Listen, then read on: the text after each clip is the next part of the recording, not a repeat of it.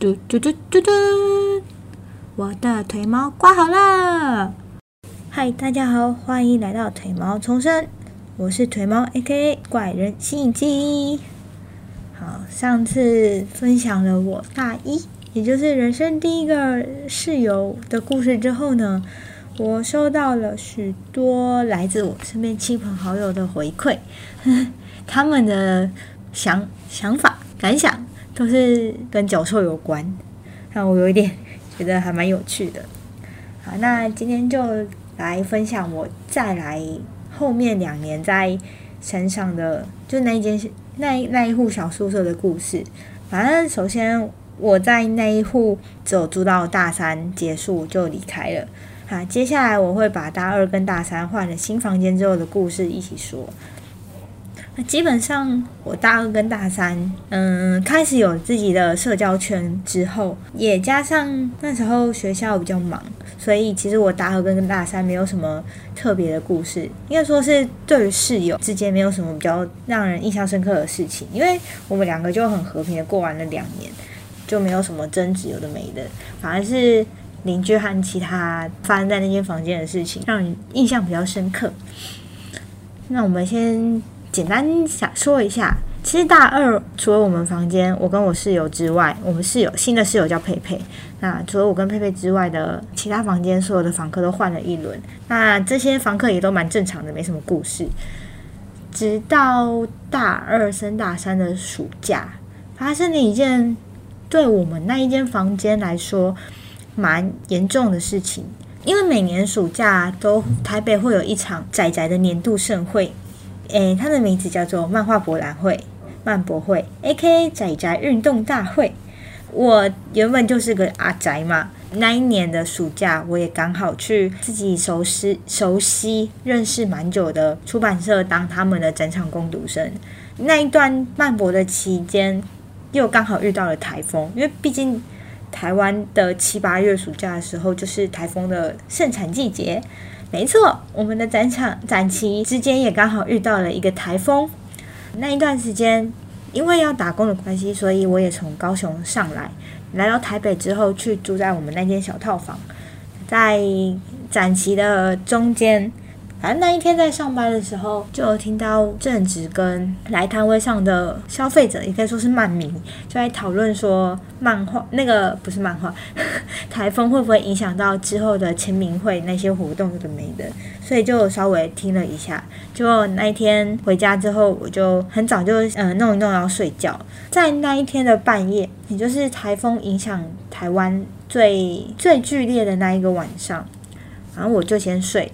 睡到睡一睡睡到半，诶，睡到一半，我就被吵醒，因为真的很吵。我们房间有一有一扇窗户，它不是气密窗，被风刚好是在迎风面，它就一直哐当哐当哐当哐当，还有外面的风声、雨声什么的，我就醒了。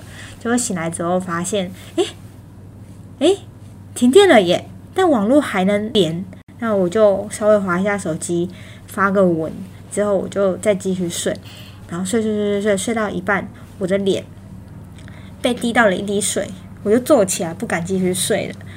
然后在我醒来之后，大概过了十分钟，我原本躺的位置，就那个枕头的正上方的轻钢架天花板就掉下来了。为什么会掉下来呢？我们等下再讲。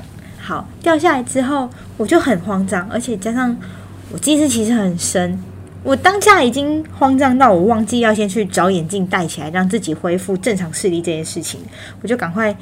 赶快掉下来之后，赶快那是雨水积太多，然后太重，它就掉下来嘛。我就整个地板都淹淹了一层水，我就赶快把地上的家电啊、延长线啊、有插头跟电有关的东西赶快抬高，超怕就突然恢复电力之类的，就会会会引起火灾或意外什么的。我就赶快把它架高，架高之后。超超会弄好之后，赶快打一一零！哇，我人生第一次打一一零，竟然是为了这种事情。然后我就打一一零之后，发现他一直转接，要一直等，超烦，然后就立马挂了。然后反正那时候的网络还可以连嘛，我就赶快嗯，赶快 Google 我们那附近最近的派出所的电话，我直接打电话给派出所，我就打电话跟民警说：“请问我可以跟你借手电筒吗？” 然后过大概五到十分钟吧。远景们就拿着一台很大的那种照明设备，然后上来到我们的房间看，然后就我他我就说，反正因为我忘记我我不晓得我室友的手电筒放在哪，我自己本身没有。然后他们两个远景一进来之后，就照了我天花板那个掉下来的位置的上方，照他说，他们就超冷血的直接回我说：“阿丽这不好啦，没救了啦，你这个天花板。”被吹出一个那个屋顶被吹出一个洞，摸好了，然后他们两个就走了。对，两个警察就这样走了，留下我一个人很错愕的待在原地。然后还好是当时隔壁房间两个女生，她们好像也是因为暑期打工的关系，也留在宿舍里面。然后我就那个晚上在他们房间度过，这样在他们房间到了天亮，我突然接到一通电话，我觉得也很好笑，是。紧急应变中心打来的，问我的个人资料。为什么会问我个人资料呢？因为我打电话报案了，但那两个远警忘记留下我的资料，所以紧急应变中心再打回来问我一次我的资料。反正后来就这样，到了快要中午的时候，台风走了，然后风雨渐渐缓和下来，然后养德大道上面，对啦，我住阳明山上嘛，那间私立文私立大学。养德大道的倒塌的路树终于被清出单向可以通行，房东就驱车上来要处理我们那一个宿舍。其实这这中间我都没有跟房东联络，但我相信他应该当了那么久杨杨明山上的房东，一定知道凡是遇到台风那边一定会出歹机。毕竟那间房子真的很破烂，非常的破烂。然后就那个我觉得房东也超无良，反正阳明山上的名产就是无良的房东，这大家都知道。然后无良房东上来之后，只字不提，直接先把钱包拿出来掏了三千块塞给我，之后人就消失不见了，带着工人去处理那一个铁皮屋顶，到直到。我妈妈请她在台北的同学来接我下山，因为毕竟我还有后面几天打工的工作，所以我后来几天是住在妈妈的同学家里。反正就直到我下山前吧，我都没有再看过房东任何一眼。到了暑假结束之后，我们的约也满了一年，要准备签新的约嘛。签新约的时候，他也一直拖，我们不提，他也没有主动要跟我们换约的意思。直到我们真的把他找出来要签新合约的当天。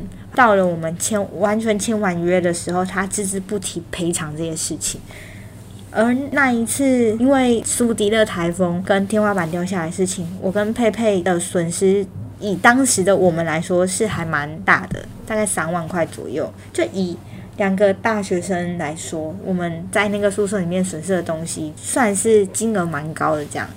然后他就只字不提，连从房租去减免里面都没有哦，他都不愿意，然后就算了。我也跟佩佩提过，可能也是住完大三之后，我就不会再住在山上，然后就这样子过了大二到大三。原本想说这么鸟的事情我都遇过了，应该不会再这么衰了吧？没错，我就是这么衰，怪人心理机嘛，我也是衰是心理机哦。到了。大三的那一年寒假的时候，阳明山出出大事了，也不是阳明山啊，反正是整个台湾出大事。那个寒假来了一个霸王霸王级的寒流，让我们学校那边下雪了。对，没错，那时候我人也在山上，那时候已经放寒假喽。我因为跟朋友有约，我自己也有其他的事情，所以那几天我刚好也在阳明山上经历过下雪这一段日子呢。那一次真的很夸张。反正寒流影响最剧烈的那一个晚上，当天的白天啦，我就先跟我的同学约去看当时很红的《冰雪奇缘》特展。那那个展有一半后半段的展是零下体验，就是也很冷。结果殊不知，我才刚体验完零下的展，晚上就直接遇到阳明山上下雪。我真的是很会挑日子去看这种冰冻展。然后看完之后，当天我记得新闻是大概八点吧，报说 maybe 竹子湖之类的开始下冰线，然后过没多久，人潮涌入阳明山上，因为我们住在大马路边，我就听到阳德大道开始塞车，好，反正也真的很冷，我就很早就洗洗睡，直到隔天早上起来，真的是印象太深刻。我起来之后，现在人嘛，第一件事情就是划手机，所以我就我原本手机是放在棉被外枕头旁边，我就拿进去棉被里，结果手机开始退冰，我的手机开始退冰，然后就开始冒水珠，就知道那有多冷。之后我就赶快赖床赖了很久，真的毕竟太冷了。然后弄一弄之后，我就在房间里坐着，对着空气。我在房间里口吐白烟，白烟，你知道有多冷？那印象印象中那时候房间只有一度还是零点零点几，忘记了。我又发挥了我的实验精神。